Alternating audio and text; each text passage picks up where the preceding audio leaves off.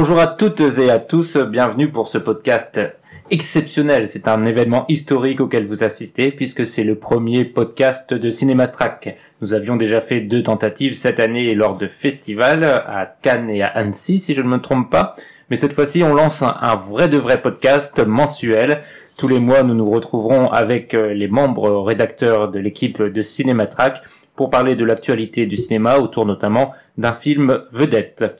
Le podcast est divisé en différentes rubriques, actualité, film du mois, un grand débat qui euh, nous rassemblera et peut-être nous mettra en opposition ou pas, et euh, le conseil du mois en fin de podcast. Pour euh, ce, ce, premier épisode, j'accueille deux membres malheureusement masculins, donc c'est un podcast 100% homme, mais nous essaierons de changer ça au plus vite possible, et notamment dès le prochain épisode. J'accueille donc Lucas. Bonjour Lucas. Salut Mehdi. Et j'accueille Gaël. Bonjour Gaël. Bonjour. Et on va passer tout de suite, euh, sans plus attendre, à la première rubrique du podcast. Un petit tour rapide et bref et concis, je compte sur vous, de l'actualité du cinéma. Enfin, l'actualité, une actualité par personne, celle qui vous a marqué ce mois-ci. Et on va commencer avec Gaël. Alors, l'actualité pour moi, c'est l'occupation euh, du cinéma à la clé euh, par l'association Homme Cinéma. Alors pour un petit historique, euh, La Clé, c'est un cinéma parisien qui est aux environs de, de Sancier. Euh, ça a été créé en 73, de 73 à 81. Ça a été géré par Claude Franc Forter, Forté, excusez-moi.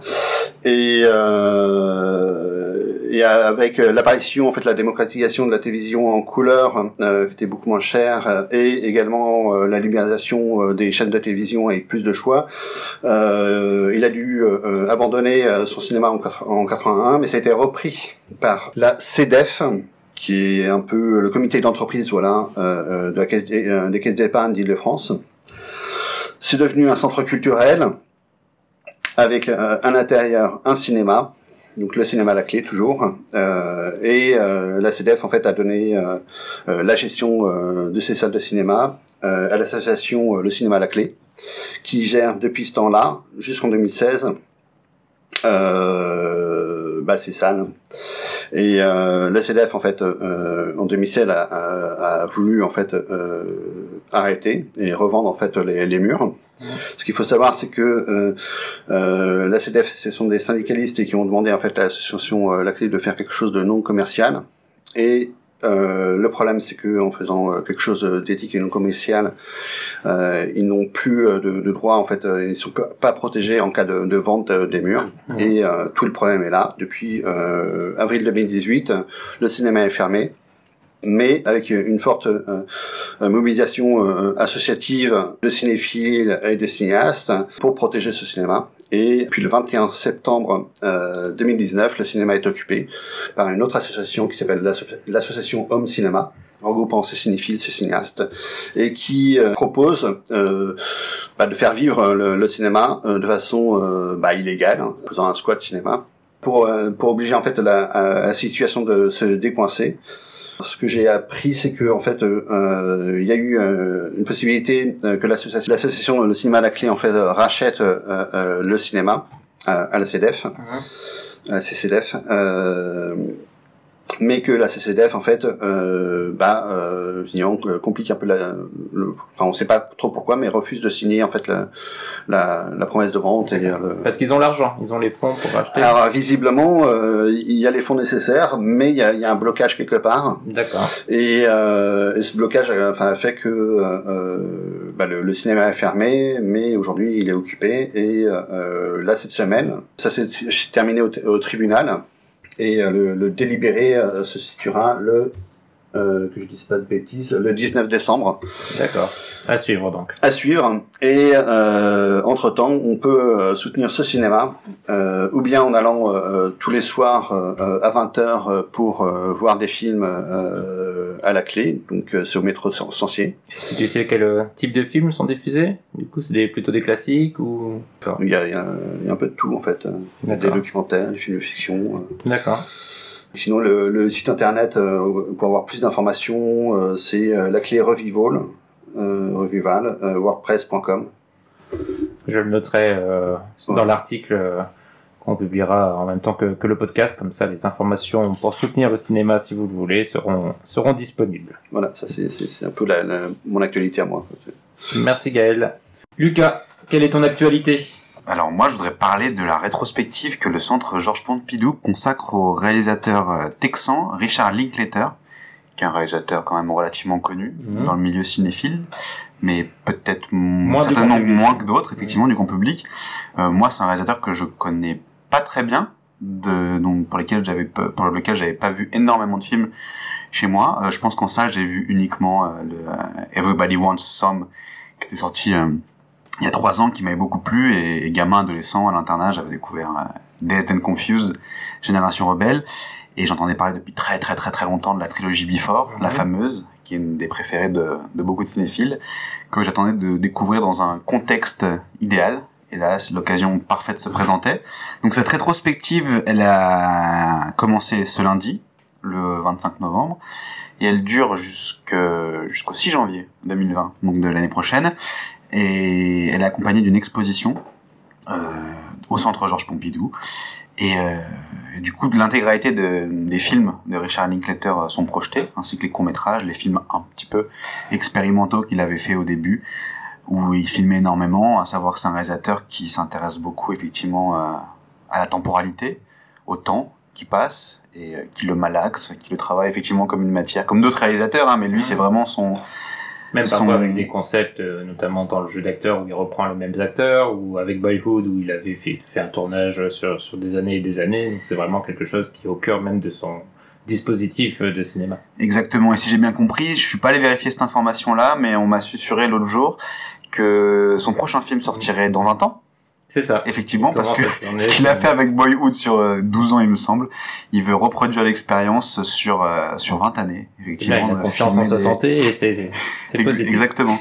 Et euh, du coup, l'intégralité de ces de ces films sont projetés et l'intérêt de cette rétrospective, c'est que sur sa première semaine, lorsqu'elle commence, étaient présents, sont présents, parce qu'on enregistre le podcast toujours dans cette même première semaine, Richard Linklater, son comédien fétiche Ethan Hawke, euh, sa fille, euh, Lorelai, effectivement, euh, pas mal de, de comédiens. Et pas Julie Delpine Alors Julie Delpine n'a malheureusement pas pu venir, si j'ai bien compris, ils ne nous en ont pas dit plus. Euh, mais ils le regrettent avec des petites étoiles dans les yeux à chaque fois qu'ils viennent présenter un film parce qu'ils ont l'air d'être d'être très proches tous les uns des autres. Et c'est ça qui est intéressant avec cette rétrospective, c'est-à-dire qu'il y a eu beaucoup de présentations Aujourd'hui, il y a une masterclass de Richard Linklater au centre Georges Pompidou. Et il présente les films et on, on, a quand même du coup une petite idée de la synergie qui existe entre eux tous, comment ils ont travaillé, comment ils ont écrit, effectivement notamment sur cette fameuse trilogie Before qui amène à, à mettre en scène un, deux individus qui se rencontrent à chaque fois à 9 ans d'intervalle dans des lieux euh, différents. Est-ce qu'il a, je t'interromps, mais est-ce qu'il a parlé d'en faire une tétralogie du coup? Est-ce qu'il y aura un quatrième Before? Alors, ce que disait euh, Ethan Hawke euh, jeudi soir à, la séance d'échange avec le, public qui était présent, euh, c'est-à-dire qu'il se voyait pas faire un quatrième film s'il devait reprendre et retravailler avec ces personnages-là. Mmh. Dans leur logique, il commencerait une nouvelle trilogie. Ils voient pas, ah voient pas faire un quatrième film parce qu'ils estiment qu'ils ont déjà raconté ce qu'ils avaient raconté sur ce, sur ces deux couples, sur ces trois films. Et justement, en parlant de cette séance de Before euh, Sunset, donc le second film de la trilogie, euh, Ethan Hawke, à la fin, lors de l'échange, a montré tout, toute sa sensibilité, euh, sa manière de travailler en tant que comédien. C'était un moment assez intime et très très intéressant. Une belle continuité de, du film qu'on venait de voir. D'accord. Donc une belle, euh, une belle initiative du, de, de Musée Georges Pompidou qui fait souvent d'ailleurs de très belles rétrospectives cinéma. Et moi, pour mon actualité, je vais me rapprocher un peu plus euh, du sujet qui va nous occuper pendant le débat. Je vais vous parler d'une décision du ministre de la Justice américaine, puisqu'en ce moment, ils sont en train de faire euh, le ménage dans leurs lois, notamment dans leurs lois antitrust, et, et ils essayent d'éliminer celles qu'ils considèrent obsolètes. Et parmi ces lois antitrust qu'ils ont considérées il y en a une qui concerne le milieu du cinéma. C'est euh, une loi finalement assez importante qui empêchait les studios américains de détenir des cinémas. Pas tous les studios américains, il était, il visait euh, les, les principaux, les majeurs comme on les appelle, les seuls qui de toute façon avaient les, les fonds nécessaires pour pouvoir euh, détenir des cinémas. C'est une décision intéressante, même si elle n'aura au final peut-être aucune conséquence. Ça, seul l'avenir nous le dira. Alors pourquoi cette loi existait? Eh bien parce que justement, dans les années 30, les gros studios pouvaient posséder des cinémas et donc ils diffusaient leurs films en exclusivité. Euh, en 1945, ils détenaient ainsi 17% des cinémas et c'est ce qui leur permettait d'assurer des revenus euh, colossaux sur les films qu'ils produisaient. Ça leur permettait aussi euh, de vendre au cinéma des packages, c'est-à-dire que les cinémas ne diffusaient les gros films des studios qu'à condition qu'ils diffusent aussi euh, d'autres films qu'ils mettaient dans un, un, bundle. Et donc les studios avaient vraiment la main mise euh, sur la vie du film, de son écriture, jusqu'à sa diffusion dans les salles. Cette loi a été mise en place pour faire exploser ce système, pour faire en sorte que les entreprises euh, qui gèrent les cinémas soient différenciées des studios. Ça fait ainsi, ça a eu comme conséquence la scission de la Paramount, qui a eu deux branches différentes une euh, qui continue d'ailleurs à, s'occuper des, cinémas sous un autre nom. Et, euh, et désormais, les studios américains ne, peuvent pas détenir des cinémas jusqu'à jusqu'à aujourd'hui. Et donc, euh, à voir si les, les, studios américains vont investir dans ce, cette nouvelle possibilité. la bourse a sa petite idée puisque les studios américains ont vu leur cours augmenter, comme s'ils pressentaient que cette décision aurait un effet bénéfique pour les studios les articles différents que j'ai pu consulter, parce que je ne suis moi-même pas un expert de l'économie du cinéma euh, et encore moins du cinéma américain, euh, laissent à penser que la situation est peut-être un peu plus complexe que ça, car, euh, et ce sera la, une des parties du débat que nous aurons tout à l'heure, le cinéma en tant que bâtiment physique n'est pas vu étrangement comme un secteur d'avenir par les différents studios, et que peut-être il serait frileux à l'idée d'investir dans quelque chose qui serait peut-être dépassé, ou en tout cas pas un moteur financier dans, dans les prochaines années. Est-ce que pour eux ce serait une aubaine de, de s'accaparer un cinéma pour y diffuser leurs films alors qu'ils ont pour l'instant vraiment aucune, aucune difficulté aux États-Unis pour vendre leurs gros blockbusters à l'ensemble des, des cinémas? C'est quelque chose qui, qui reste à voir.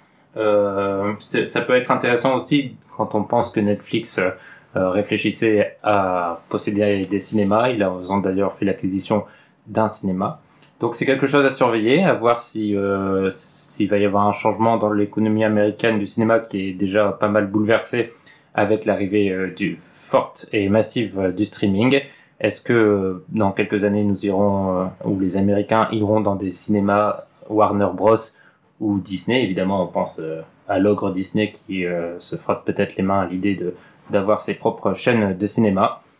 Seul l'avenir nous le dira. Est-ce que vous avez quelque chose à dire sur cette euh, actualité?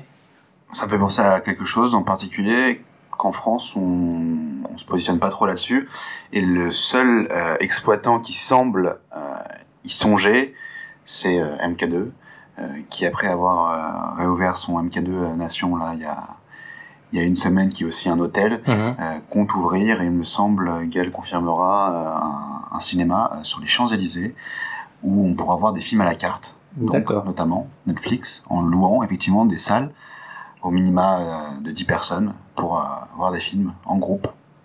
D'accord, donc oui, un cinéma privatisé et privatisable.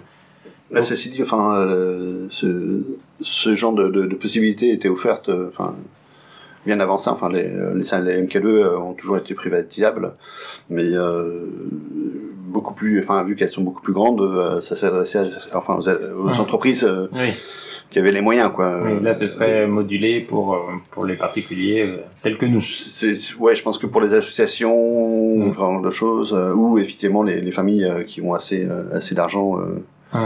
c'est, ça, ça, reste un investissement. Maintenant, on va voir ce que ça va donner parce que, enfin. Euh, pareil, euh, c'est, enfin, la, situation semble pas si claire que ça. C'est encore c'est un projet visiblement qu'ils avaient déjà depuis plusieurs années, que là ils relancent, mais euh, ça, ça met encore un peu flou. Quoi. Oui, bah, je pense que l'avenir des salles de cinéma reste, reste assez flou. On voit souvent beaucoup de projets fleurir, mais pour l'instant la situation reste souvent un statu quo. Eh bien, je pense qu'on peut conclure euh, cette partie euh, actualité. On va enchaîner tout de suite sur la critique euh, du film principal que nous avons choisi pour ce mois-ci. Un film qui n'est pas sorti dans les salles en France. Il s'agit de The, The Irishman de Martin Scorsese.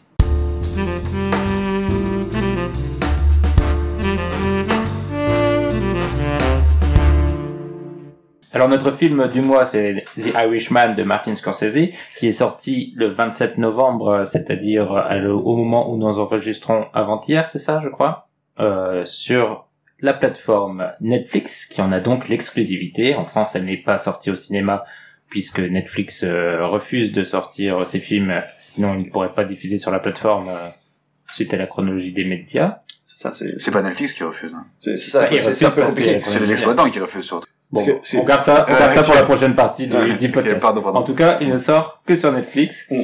Et, euh, et dans d'autres pays, il est sorti dans quelques salles, mais de manière de toute façon très limitée. Euh, c'est un film qui est avant tout euh, destiné aux abonnés de Netflix. Et c'est un film, j'ai trouvé assez surprenant. Scorsese réunit euh, les figures mythiques du film euh, de mafia. On a Joe Pesci, Al Pacino et De Niro en tête pour une fresque de trois heures sur Fred Sheeran, l'homme qui tua, peut-être, Jimmy Hoffa, le film est en effet tiré de l'autobiographie de Sheeran qui en 2003 a apporté une nouvelle théorie sur la disparition de Jimmy Hoffa. C'est l'occasion pour Scorsese de retraverser cet univers qu'il a déjà sublimé dans Main Streets, Les Affranchis, Casino entre autres, et pourtant le film prend une direction très différente de ses chefs-d'œuvre car c'est un film en 3D. Et cette nouvelle dimension, c'est le temps, le temps long du film qui dure 3h30 et qui a enflammé les débats sur les réseaux sociaux, on va peut-être y revenir, mais surtout le temps long du récit qui voit les personnages vieillir et décrépir, chose assez rare dans les films de gangsters, ceux-ci tombant souvent à la fleur de l'âge. The Irishman nous accueille directement dès la première scène dans une maison de retraite. C'est un De Niro vieilli qui regarde on ne sait qui, le spectateur sûrement, et qui raconte son histoire, sa longue histoire. Ce recul, ce temps qui s'étire rend les personnages beaucoup plus petits. Le regard de Scorsese est beaucoup moins fasciné, je trouve, dans ce film, par les figures qu'il présente. On retrouve même la méchanceté et la moquerie qui faisaient euh, le sel du Loup Wall Street. Les personnages sont souvent ridicules, à l'image de Hoffa grâce à un jeu assez euh, incroyable d'Al Pacino. Et c'est ce qui fait, euh, à mon sens, l'importance de ce film dans la filmographie de Scorsese et, et à la fois sa grande réussite, parce que je trouve qu'il signe l'arrêt de mort euh, des gangsters, peut-être des films de gangsters, et qui l'eût cru, c'est une mort lente. Est-ce que euh, The Irishman est un film qui vous a plu, vous? Alors, euh, j'ai vu The Irishman hier soir. C'est frais dans ta tête. C'est super frais, hein, donc euh, euh, je sais pas, ma réflexion n'est pas arrêtée, mais enfin lorsque le générique euh, de, de fin est arrivé, euh, enfin, je l'ai vu notamment avec euh, Lucas, et c'est vrai qu'on s'est regardé, j'ai pas crié au génie tout de suite, mais là, avec la nuit, et en venant, en y réfléchissant, enfin enfin j'aime de plus en plus le film quoi. Enfin c'est en train de monter et, et c'est un film enfin assez fascinant. Et effectivement, enfin, tu as, vu juste sur, cette fin euh, de vie de, fin de, du film de gangster, quoi, les, des fins de vie aussi euh, d'un certain cinéma, quoi, qui, mhm. euh, qui ne peut plus exister. Et c'est juste finalement, enfin, tout l'intérêt de, enfin, de que ça soit sur Netflix finalement, parce que c'est finalement c'est assez euh, une parabole sur euh, enfin sur euh, sur le nouveau enfin sur le nouvel Hollywood qui, signe un peu son testament quoi maintenant il y a il y a tout un nouveau cinéma qui qui est en train d'apparaître hein. il y a il y a effectivement le, enfin le, la mainmise maintenant absolue des, des grands, des grands studios qui sont gérés par des, par des actionnaires je trouve ça assez rigolo euh, que euh, il y a en fait euh, arrive après le loup de Wall Street. Mhm. Euh, qui, enfin, on a tendance à mettre The Irishman avec Casino, avec avec les affranchis. Et, et en fait, le loup de Wall Street, bah, c'est un, c'est un peu le parasite, quoi. Enfin, mhm. parce que finalement, dans Casino, enfin, il expliquait que la mafia en fait dû s'arranger avec le politique et euh, avec la démocratisation euh, des, euh, des jeux de hasard. Et maintenant, c'est devenu du, grand spectacle et enfin tout le monde y avait accès. Et avec le loup de Wall Street, enfin, il explique bien que bah, le crime organisé est devenu la, enfin la matière première du capitalisme financier, quoi. Mmh. Que ce sont que des criminels. Et du coup, bah là, il revient un peu en arrière, mais pour pour dire, bah ouais, mais il y a maintenant que j'ai dit ça, mais il faut, peut-être penser maintenant à la fin de ce système-là. Quoi. Mm. Du coup, je trouve ça assez intéressant sur plein de niveaux. Quoi. Lucas, je laisse parler un peu Lucas. toi aussi, euh, pour toi, c'est un film testamentaire que nous propose Scorsese sur son cinéma et le cinéma? Alors un film testamentaire, je sais pas si je saurais me prononcer aussi bien que toi et Gaël dessus, sachant que je suis pas le plus grand connaisseur de l'œuvre de Scorsese et en au-delà de pas être le plus grand connaisseur de ce que j'ai vu, j'apprécie dans l'ensemble, mais il ne figure pas, si je devais en sauver que quelques-uns, je pense au panthéon de mes réalisateurs préférés. Par exemple, j'apprécie pas énormément tout ce qu'il a fait dans les années 2000, mais je pense effectivement avoir quand même suffisamment de références pour pouvoir euh, constater à juste titre l'intérêt que représente euh, The Irishman dans sa filmographie par exemple. Euh, honteusement j'avoue que j'ai découvert Casino il me semble il y a six mois. Je l'avais jamais vu. J'avais déjà vu plusieurs fois les affranchis. Et j'avais jamais vu Casino qui a tout de suite par contre figuré parmi je pense mes films préférés les réalisateurs je pense que c'est il y a aucun défaut. Tout est parfait dans ce film. Et du coup oui Effectivement, hier soir, j'ai vu euh, avec Gaël euh, The Irishman euh, de façon un peu étonnante, c'est-à-dire que de sorte qu'on puisse rentrer chez nous après le film, je suis arrivé alors que le film avait commencé déjà depuis une toute petite quarantaine de minutes. euh... réussi à arriver en retard à une séance Netflix. C'est pas mal. J'ai réussi à arriver exactement en retard à une séance Netflix. Euh, c'était même pas les premières parties qui avaient déjà commencé, c'était le film, puisqu'on avait dû qu'on avait dû le lancer. Et j'ai regardé le, ce que j'avais manqué, donc les 40 premières minutes, euh, ce matin, euh, avant de venir au podcast.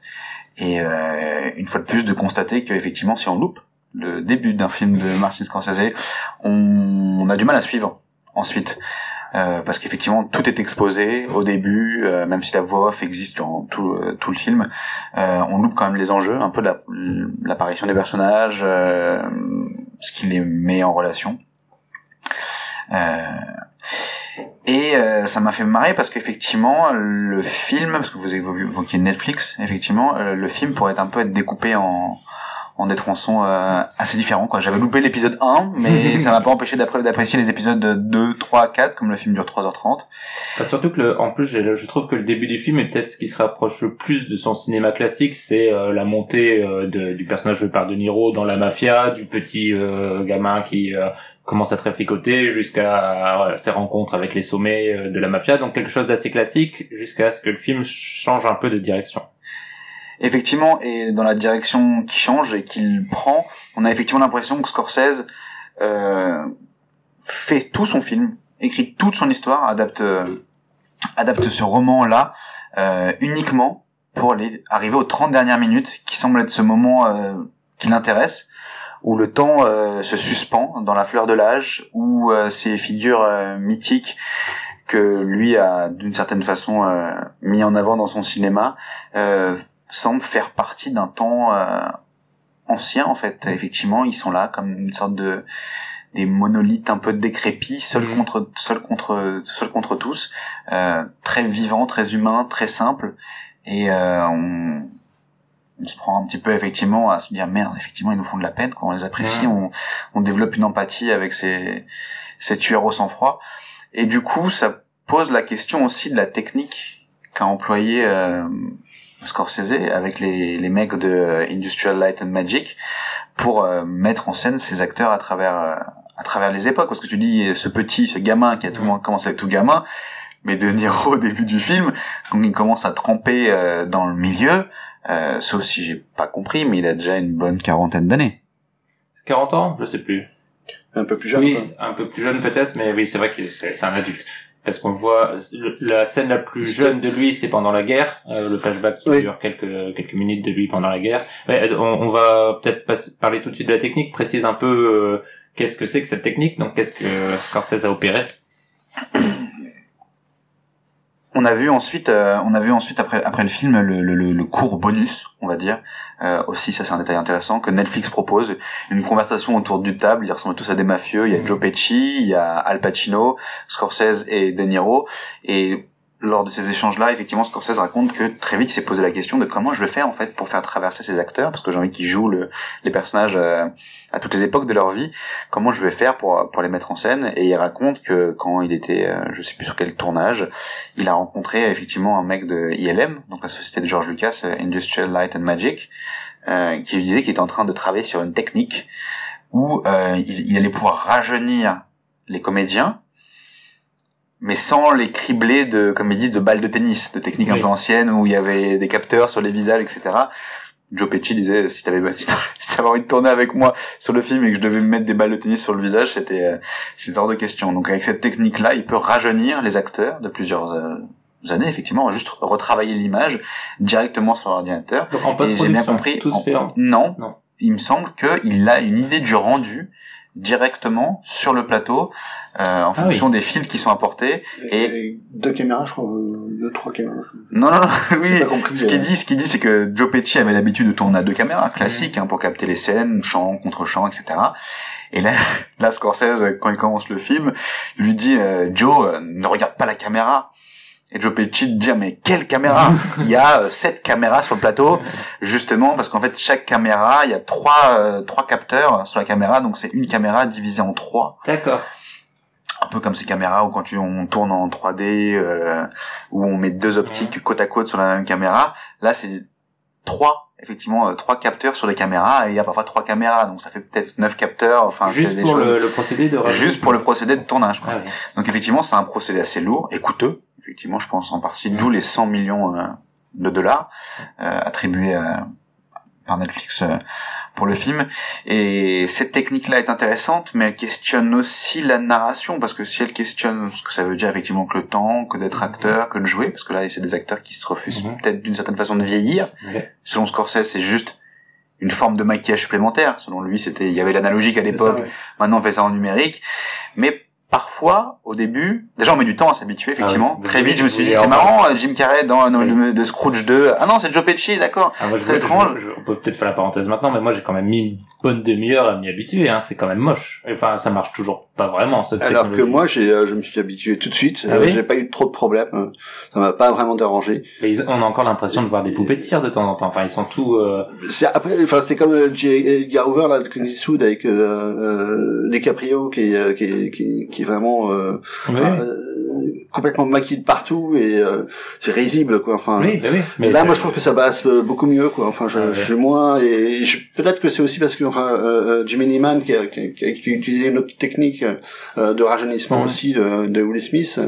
Enfin, je, je, je, je, je, commence un peu à m'habituer au procédé et voilà, c'est une convention comme dit Scorsese et moi je, On l'a eu dans Avengers aussi, ce procédé de rajeunissement des, de Robert, Robert Downey Jr. C'est-à-dire que, que, Jimmy Neiman et euh, euh, Jerry Richman en fait l'utilisent euh, enfin euh, vraiment sur enfin sur, sur, le long, tout le film, ouais. sur, sur tout le long du film, contrairement effectivement ouais. euh, à certains caméos parfois. Mais bon, je pense que c'est une technique qui va sûrement s'améliorer, mais qu'on reverra, à mon avis, à fond dans le, dans le cinéma des années à venir. Ouais. C'est sûr que... Ce qui, la question que je me suis posée avec cette technique-là, c'est qu'effectivement, euh, d'une certaine façon, euh, ça pose des questions sur le rapport du spectateur à ce qu'il voit et comment les émotions sont véhiculées à travers effectivement le visage, mhm. ce qui est important, et, et le spectateur. C'est-à-dire que moi, effectivement, au début, je me suis dit, je voyais des poupées de cire, moi, il y a des acteurs qui sont ont des visages abîmés aujourd'hui, Mickey Rourke, je, il aura beau jouer comme un dieu, je me dirais mais où sont ses yeux, où est sa bouche, sans vouloir manquer de respect, mais c'est ça peut être euh, ça peut être un peu compliqué, mais quand bien même euh, c'est compliqué, effectivement la force dramatique tout en longueur un peu comme ça de Scorsese dans ce film-là opère quand même. Et les excès de violence sont quand même assez brutaux et on l'émotion existe, mais c'est vrai que ça rajoute, d'autant plus qu'on le regarde sur une, un écran de télévision et non pas au cinéma, ça rajoute un côté un peu suranné, papier glacé. Mmh. Euh, Gaël ses épaules parce qu'on l'a vu sur son vidéoprojecteur c'est presque une salle de cinéma quand même et non quand je dis un petit côté euh, décalé suranné et étonnant c'est-à-dire que enfin moi j'ai été sensible, je sais pas si c'est le cas des autres personnes qui ont vu le film, mais de voir en fait ces visages rajeunis sur des corps d'individus de 70 ans passés et bah, qui se déplacent comme des individus de qui se pressent. C'est ça, c'est que pour l'instant les corps euh, enfin, si, si, si vraiment, enfin, ça me dérange plus du tout de voir effectivement de rajeunissement numérique. le côté rajeunissement numérique sur des, des, des corps de vieillards qui se déplacent comme des, des vieilles personnes, hein, de Niro, Al Pacino, enfin, on sent même quand ils sont rajeunis que ce sont des vieilles personnes. Bah, ils font pas de sprint hein, pendant le film. Ouais, et euh, c'est assez troublant, quoi. C'est assez troublant, mais c'est intéressant. tout ça m'intéresse. Hein, c'est c'est vrai que tu parlais de Jamie Lee de Angli euh, tout à l'heure, rien à voir avec le, le Will Smith rajeuni qui pour lui pour le coup lui fait euh, on sent encore la, l'animation numérique du personnage notamment dans cette fameuse course euh, poursuite à moto. Quand il se déplace c'est bien mieux que Catwoman dans le film de Pitoff qui marche sur les murs. Mais on voit encore le numérique. C'est-à-dire que le numérique la patte technique n'est pas du tout invisibilisée à l'image. Enfin, et surtout, voit, euh, surtout en, en ce moment, euh, excuse-moi, je comprends. La, la patte numérique n'est pas invisible à l'image. Mais euh, surtout avec le, le, le, procédé là, de, de HDR, euh, comment euh, 120 frame. ah, pour, pour, pour minimal, pas ouais, pour, Où, où bah, l'image est tellement réaliste que on voit d'autant plus les, les défauts numériques. Hein, oui, c'est sûr. Donc voilà, je pense qu'on a fait le tour du côté euh, technique du, du, film, donc de cette, euh, cette utilisation du, du rajeunissement qui est en effet un, une des thématiques même du, du, du film, hein, puisque la vieillesse est, au cœur euh, au cœur de, de C.A. Richman.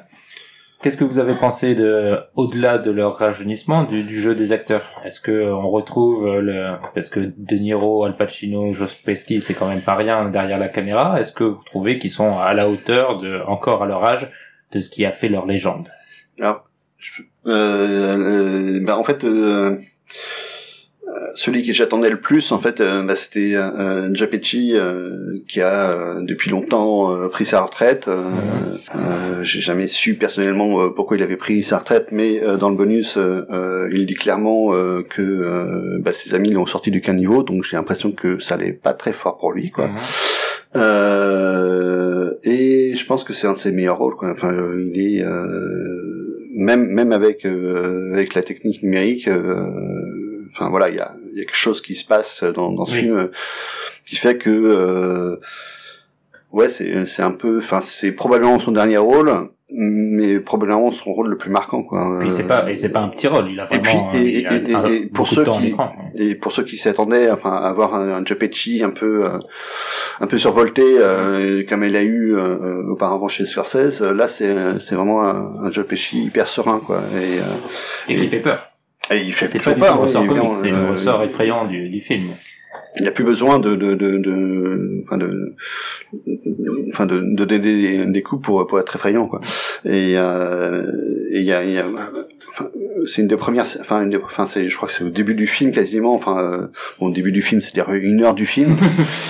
Euh, où il rentre chez lui et, euh, couvert de sang euh, et sa femme lui dit bah va te nettoyer mais et là le, la caméra s'arrête sur son visage et ce plan est vraiment fantastique quoi. C'est euh, il y a quelque chose qui se passe dans son regard qui est, qui voilà, donc euh, moi je, souligne surtout euh, le retour de Joe Pesci qui est incroyable dans le film. Voilà. Lucas? J'acquiesce complètement ce que tu dis Gaël? Joe Pesci qui est un acteur que j'aime beaucoup mais qu'effectivement je n'ai vu que chez Scorsese. N'ayant pas vu l'arme fatale ni Maman j'ai raté l'avion. n'ayant vu oh aucun de ces deux films là culte soi-disant de notre enfance, ah bah à côté desquels euh, effectivement euh, je suis passé, mais j'avais été frappé euh, dans les films de Scorsese, notamment dans Casino, il est extraordinaire, et dans Les Affranchis, il m'avait traumatisé par sa violence brute et intériorisé et brute et qui explose dans tous les à tous les moments. Euh, Gaël dit je te dis qu'il n'a pas besoin de effectivement ce personnage-là n'a pas cette trait là dans ce film dans ce film-là, mais néanmoins il y a toujours cette euh, violence sourde qui vit à l'intérieur de lui. Il a ce côté un peu sang froid des serpents dont on sait jamais ce qu'ils ont exactement à l'intérieur de l'esprit, ce qui donne quelques effectivement face à face assez impressionnants, notamment une scène euh, où il mange euh, effectivement en face de, de Niro, il lui fait comprendre à travers quelques mots euh, quelle est la mission qu'il va devoir euh, mener à bien. Et l'autre chose de ce film-là qui m'a beaucoup plu, c'est effectivement de voir pour la première fois Al Pacino dirigé par Martin Scorsese. Et là, pour le coup, on parlait de survolté, on peut dire qu'il est survolté dans ce film. Pour le coup, le personnage de Jimmy Hoffa, interprété par Al Pacino, est survolté, il est ructe parfois comme ça, il, il s'énerve, il crie, mais aussi il y a le côté un peu comique ah du politique américain. C'est un personnage de comédie. ça, c'est un personnage de comédie.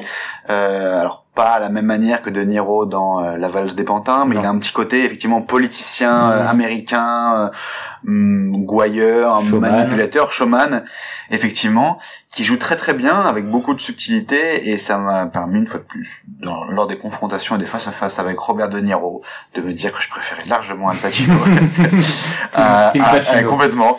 À Robert De Niro qui arrive pas trop à se défaire de, de ces petits tics bien connus de, de visage et de oui. ah bah, voilà. Et là, là, du coup, avec le numérique, ça rajoute un petit peu de, ça rajoute un petit peu de, de pantin. Euh, mais euh, tous les comédiens sont bons.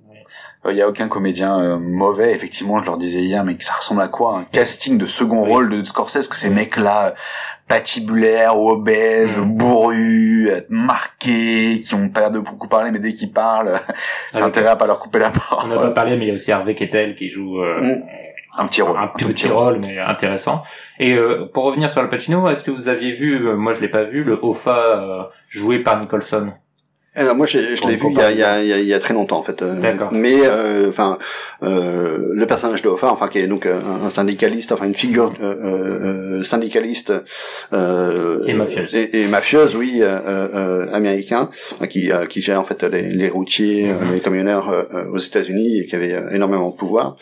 Euh, c'était un personnage ou en couleur quoi. Mhm. donc euh, euh, moi j'ai souvenir effectivement de de de enfin de Hoffa enfin le, le, film avec enfin avec un personnage aussi aussi, aussi survolté quoi donc c'est c'est pas Scorsese qui l'a inventé non non c'est pas c'est pas une invention de, de Scorsese et et voilà. oui, parce que j'étais vraiment moi surpris par. Je m'attendais, je connaissais assez peu l'histoire de d'Ofa et, et, l'histoire générale de, de, ces films, et j'avais été, j'ai vraiment été surpris en voyant apparaître ce personnage que je savais être au cœur de, des enjeux, de, de voir un peu ce parfois ce clown même hein, dans ses rapports avec les les autres, puis les, les scènes dans l'hôtel où il est avec euh, De Niro qui devient un peu son assistant, ils, ils se brossent les dents ensemble en pyjama. Enfin, c'est c'est loin de ce à quoi je m'attendais d'un de ce film de gangster il y a vraiment un côté, c'est peut-être euh, un des derniers points que j'aimerais sur lesquels revenir. Je, je, je l'avais un peu dit au, début. T'as dit qu'on avait de l'empathie pour les personnages, qu'ils étaient touchants. Moi, je trouve aussi qu'ils sont tous un peu ridicules euh, par moments, qu'ils sont tous euh, un peu grotesques. Et l'un des, des, traits qui, des, trucs qu'il utilise dans, dans, le film qui renforce ça, c'est sur tous les personnages un peu secondaires ou qui apparaissent sur quelques plans, on a incrusté dans, dans l'écran à la fois leur nom qui apparaît et en dessous la façon dans la, par laquelle ils vont mourir euh, quelques années après. Généralement une mort violente et, et, et ça fait ça provoque. Moi moi j'ai eu la chance de le voir dans une salle de cinéma parce que j'étais euh, en territoire américain. Euh, ça provoque toujours des rires. Euh, donc parfois des scènes même avec une certaine tension le type menace il y a une petite pause et on voit afficher euh, va mourir de trois balles dans le dos cinq ans plus tard. Et forcément tu ris parce qu'il y a ce décalage entre cette euh, importance que se donne le personnage à ce moment, à cet instant T, et le fait qu'il va mourir comme tout le monde et qu'il va lui aussi disparaître et que donc son, son existence est tout à fait absurde.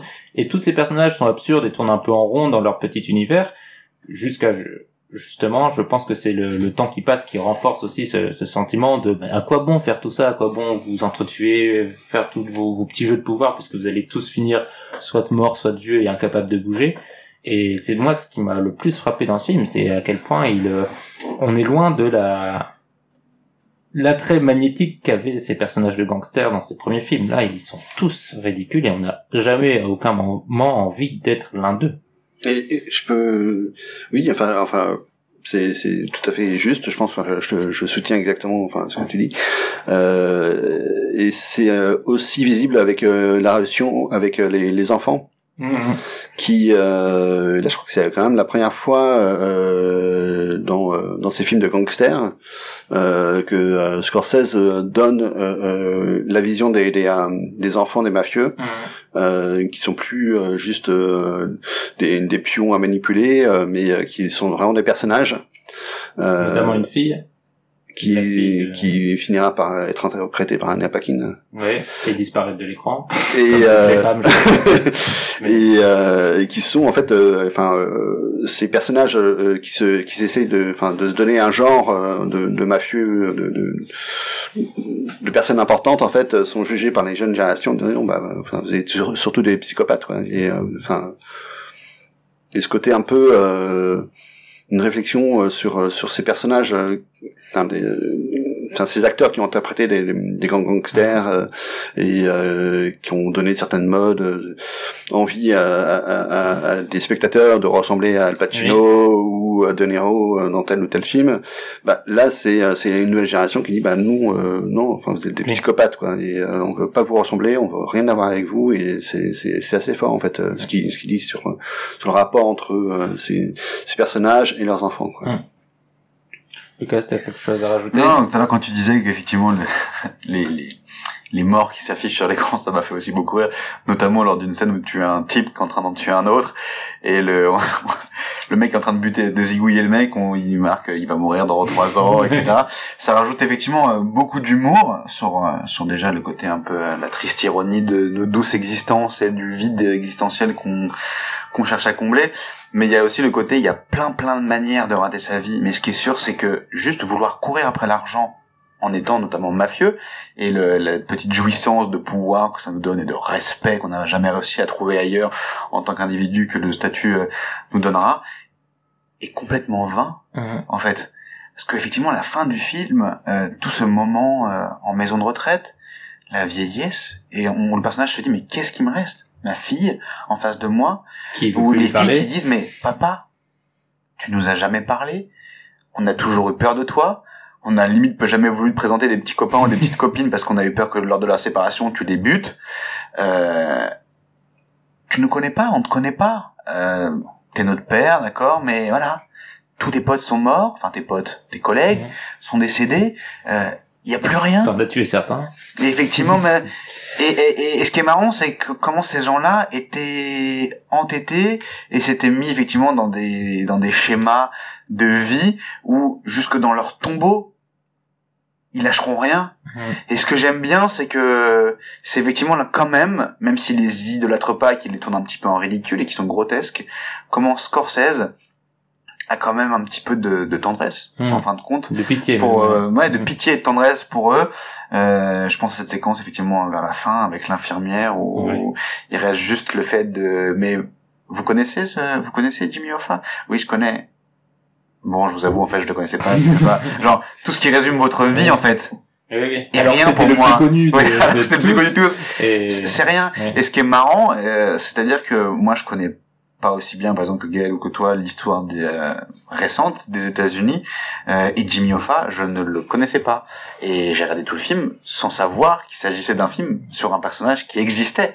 C'est seulement après coup, quand Scorsese, dans l'échange avec les comédiens, parle d'adapter ce livre-là, que j'ai fait ah Jimmy Hoffa a vraiment existé, ce qui ne m'a pas du tout posé problème dans le film parce que je me suis dit que c'était forcément euh, une, par- une métaphore Oui. de la vie d'un individu qui lui avait vraiment existé, Oui. mais pas que ce Jimmy Hoffa là Mm. avait vraiment Et existé. je pense qu'une grande partie des, des jeunes américains maintenant connaissent pas Jimmy Hoffa. Ce qui m'a Il- pas empêché de, de, de, de, de comprendre en quoi effectivement le, le, le- la politique américaine était en lien très serré et étroit avec le milieu mafieux Ah bah. d'un point de vue effectivement Ah bah, parlé, vote, euh, commerce. Kennedy, euh, la mort de Kennedy est, Ouais. fait partie du film. Et... Euh, plus que la, euh, la mort de Kennedy, c'est- enfin, euh, c'est c'est que le, le le le père du clan, clan Kennedy, en fait, euh, euh, avait fait fortune aussi dans, Mhm. dans le l'alcool, enfin, de contrebande, et que le, le père des, enfin, de, de, John Kennedy, Mhm. euh, de Bob Kennedy et tout, euh, bah, a trempé dans, dans le crime organisé, et, qui que euh, euh, euh, ce sont, euh, euh, une, c'est une famille en fait qui a, qui a toujours fréquenté la mafia. Et euh, là, ce qui est- c'est un peu sous-entendu euh, dans, dans le film. Euh, T'as des clans ma- mafieux qui ont euh, soutenu euh, l'élection de Kennedy, c'est-à-dire soutenu par la mafia, c'est-à-dire que et d'autres ont soutenu Nixon. Enfin, on, on sent aussi que le- les là campagnes c'est c'est américaines syndicaliste, euh, Oui. c'est Hoffa qui euh, effectivement Hoffa syndicaliste a, a euh, financé lui, une grande partie de la euh, campagne de euh, Nixon. voilà. Il l'a gracié en, en Et, remerciement. et, et, et, et du coup, bah, on comprend que bah, euh, euh, le système euh, euh, bah, capitaliste euh, euh, un peu mafieux euh, que décrivait euh, Scorsese dans Wolf of, de, le loup de Wall Street, Mm. bah euh, c'est en fait, euh, enfin, était déjà présent quoi. Enfin, Et alors, dernier point, parce que le temps tourne, euh, c'est un des débats récurrents euh, euh, actuellement sur le film, un débat un peu surprenant peut-être. Euh, alors, je veux juste votre avis rapide. Est-ce que vous trouvez que le film est trop long? 3h30 au compteur. Alors euh, je peux commencer? Oui, vas-y. Bah, euh, euh, étant donné que moi, c'est cette année, euh, enfin, euh, les meilleurs films que j'ai vus, les, les films les plus impressionnants, les films euh, durent euh, entre euh, 14 heures et on va dire bah, 3h30, euh, avec euh, des films qui durent euh, 5 heures. Euh, Pour toi, un petit film. Petit. oui, voilà, c'est c'est un film euh, ouais d'une d'une durée assez normale et qui à regarder d'une traite sans problème. Et justifié. Ah oui, euh, totalement justifié. Il y a pas- pour moi, il y a aucune longueur. Ouais. euh, Je suis d'accord. c'est, Je suis euh, d'accord aussi. Lucas, bon, toi, tu l'as vu en deux fois. Moi j'ai vu, ouais, j'ai vu les, les 40 premières minutes du début après les euh, 2h50 de la suite euh, avant. Mais euh, je suis un peu plus partagé. Alors j'ai pas vu la flore, effectivement, euh, à quoi fait référence euh, Gaël. Je le verrai bientôt, je- on m'a prêté les Blu-ray. Ah, Euh, merci Renaud.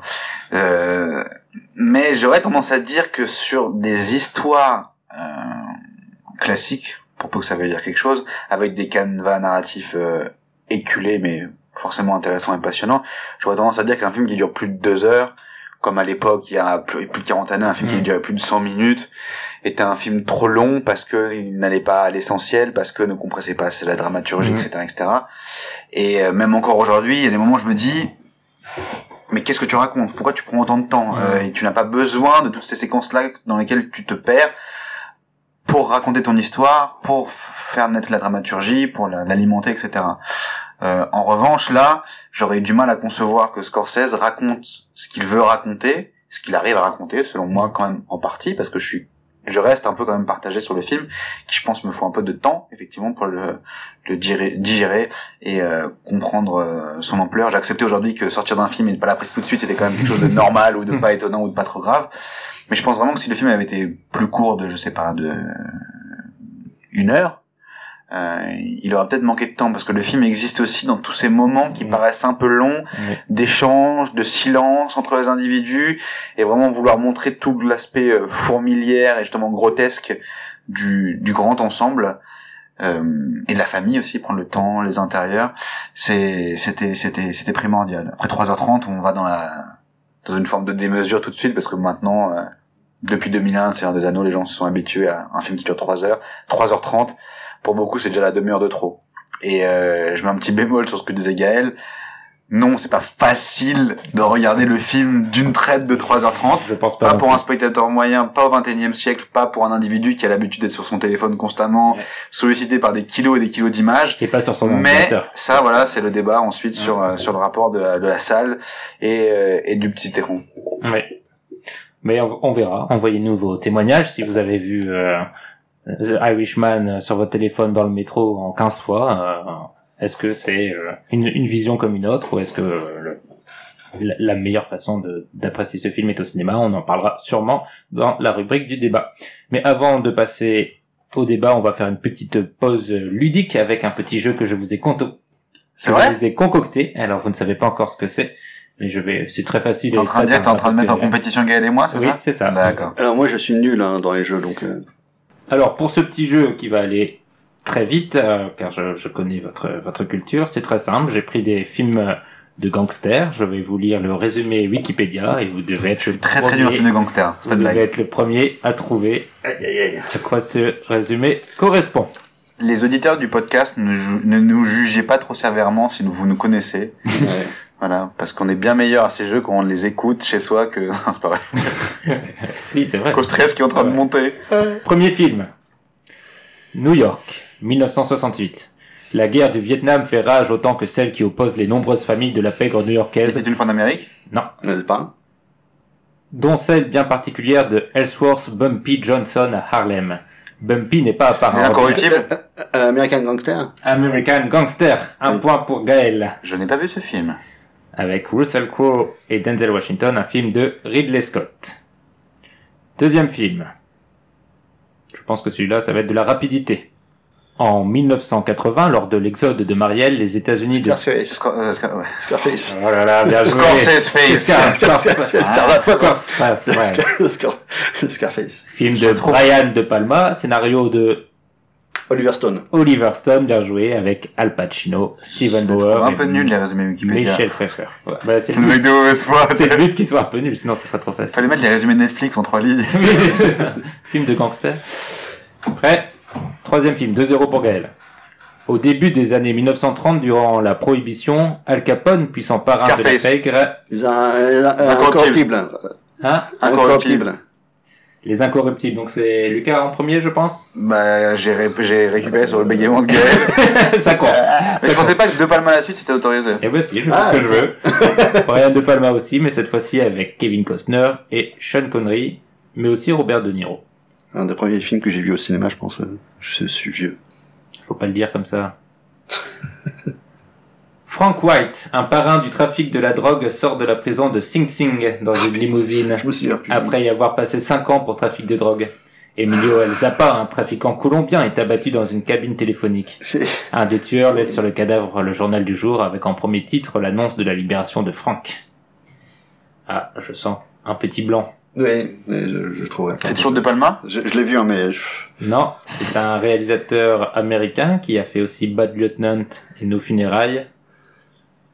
Abel Ferrara, The King of New York, Ouais, ouais, c'est ça.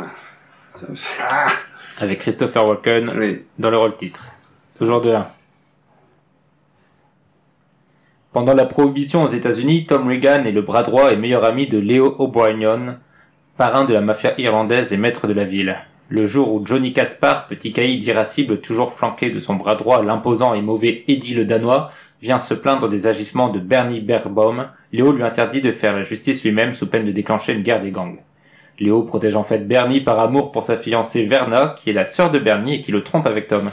De son côté, Johnny tente à plusieurs reprises de corrompre Tom pour le rallier à la cause malgré l'hostilité du Danois. Ça me dit quelque chose ça. Le Un Danois. film assez peu connu, enfin, moins connu que, que les Clockers autres en tout cas, de Joel Cohen. Il s'agit de Miller's Crossing. Ah, ça fait Avec super longtemps que je l'ai pas vu. oui. John Torturo, Gabriel Byrne et Marcia Gay. Harden. Toujours de 1 pour Gaël. Ce que j'aime c'est de lire la déception dans les yeux de Mehdi quand on ils sont vraiment nuls. Dans ce film, Max le menteur, un ex-truand reconverti dans la négoce de matériel agricole à Montauban. Le film s'ouvre sur son départ en pleine nuit pour Paris et donne tout de suite le ton. La petite vie tranquille de Fernand va bousculer lorsque son ami d'enfance, Louis, dit le Mexicain, un gangster notoire de retour à Paris, l'appelle à son chevet. Celui-ci, mourant, confie à Fernand, avant de s'éteindre, la gestion de ses affaires, ainsi que l'éducation de sa petite Patricia, au mécontentement de ses troupes et sous la neutralité bienveillante de Maître Folas, son notaire. Non? On est nul. Un film de Georges Lautner? Les tontons flingueurs. Ouais. Tonton Flingueur Mais pff, Aïe aïe aïe j'ai jamais été euh, très. euh, Enfin, je... Très Tonton Flingueur Ouais, non. Tu vas te faire des ennemis euh, dans les auditeurs. Celui-là est peut-être plus difficile, Ah yes, on va le trouver facilement. mais plus récent. Dans les années 1930, John Dillinger a trouvé sa vocation... Public Enemies. Oh Bah, Michael Mann, c'est Ah, Oh. non, mais tu, Ah, j'ai- voilà. euh, tu, tu l'as dit avant moi, clairement. Je, moi- même pas pu ouvrir la bouche, tu l'avais déjà dit. Ouais. Qui est pour moi le plus mauvais film de toute cette liste, mais après... c'est- faudrait que je le revoie. Euh, à l'époque, il m'avait pas marqué. euh. Moi, je l'ai vu en salle. J'étais je suis ouais, moi aussi. et euh, et j'avais bien aimé notamment le traitement du son Mm.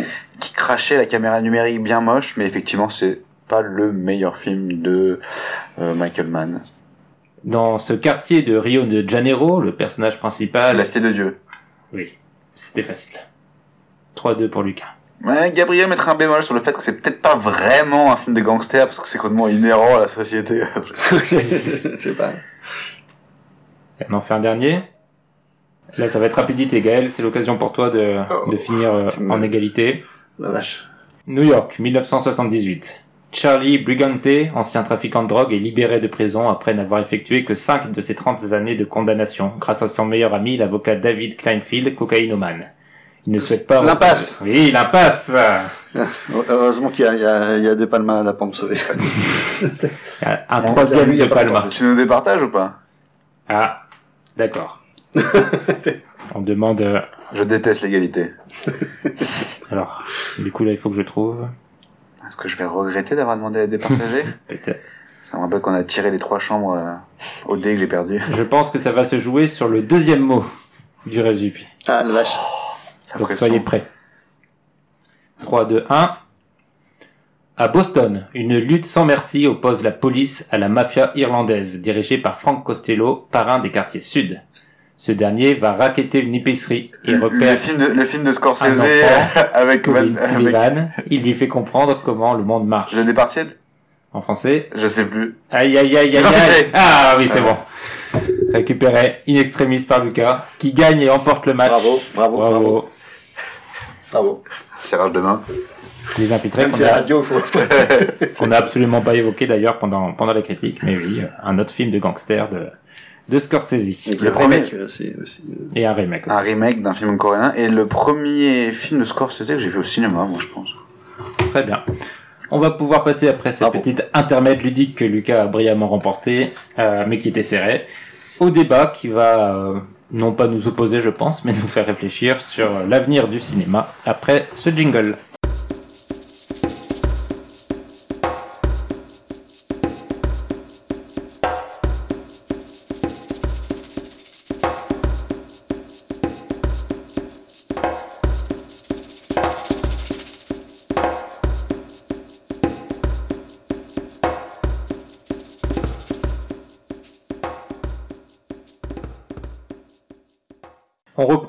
Avec le débat. Si je vous dis Beast of No Nation, Okja, Bright, Annihilation, Roma, triple frontière, la balade de Buster Scruggs, High Flying Bird de l'autre côté du vent, The Meyerowitz Stories, qu'est-ce que vous me dites? Netflix Netflix, en effet, ce sont tous des films produits par Netflix, en exclusivité sur Netflix, avec quelques grands réalisateurs euh, derrière euh, ces films, hein, les frères Cohen, Scorsese euh, et Bong Joon-ho, donc euh, excusez du peu. Est-ce que Netflix... Et Orson Welles et Orson Welles, oui. Donc euh, euh, Netflix a réussi à se créer, ou en tout cas est en train de se construire une certaine légitimité, après avoir quand même été beaucoup moqué pour son catalogue de films, souvent euh, assez peu qualitatif. Est-ce que euh, tous ces films donc ne sortent pas en salle, en tout cas en France, ils sortent parfois dans des circuits euh, très limités dans les autres films. On reviendra peut-être pourquoi cette spécificité euh, française. Est-ce que pour vous c'est dommage ou est-ce que c'est une nouvelle opportunité et un nouveau souffle pour le cinéma et ses auteurs? Je lance là comme ça tout de suite une grosse question, hein, mais vous pouvez partir sur d'autres euh, d'autres sujets si vous le voulez. Est-ce que c'est dommage ou est-ce que c'est une opportunité? La, le, le- ah oui, j'ai même pas dit le, le thème du débat. L'intitulé du débat, c'est est-ce que le, le cinéma peut se passer de salles de cinéma, donc tous ces films qui sont soit, s'ils n'ont pas tous eu euh, un- une, une ovation de la critique, ils sont quand même tous reconnus comme étant des, des bons films, voire des grands films pour certains, et ils ne sont pas sortis en cinéma, donc euh, en salle de cinéma. Est-ce que c'est euh, possible que les salles de cinéma deviennent finalement plus l'apanage des grands studios et des gros blockbusters et que on se retrouve avec les, plus grands films euh, sur des plateformes de streaming. En fait, moi, j'ai découvert le cinéma, euh, à l'époque, on appelait ça des, des VHS. De quoi des à nos VHS. éditeurs ce Voilà, c'est des, euh, des gros machins en C'est une plastique. nouvelle drogue que tu trouves euh, Wanderlust.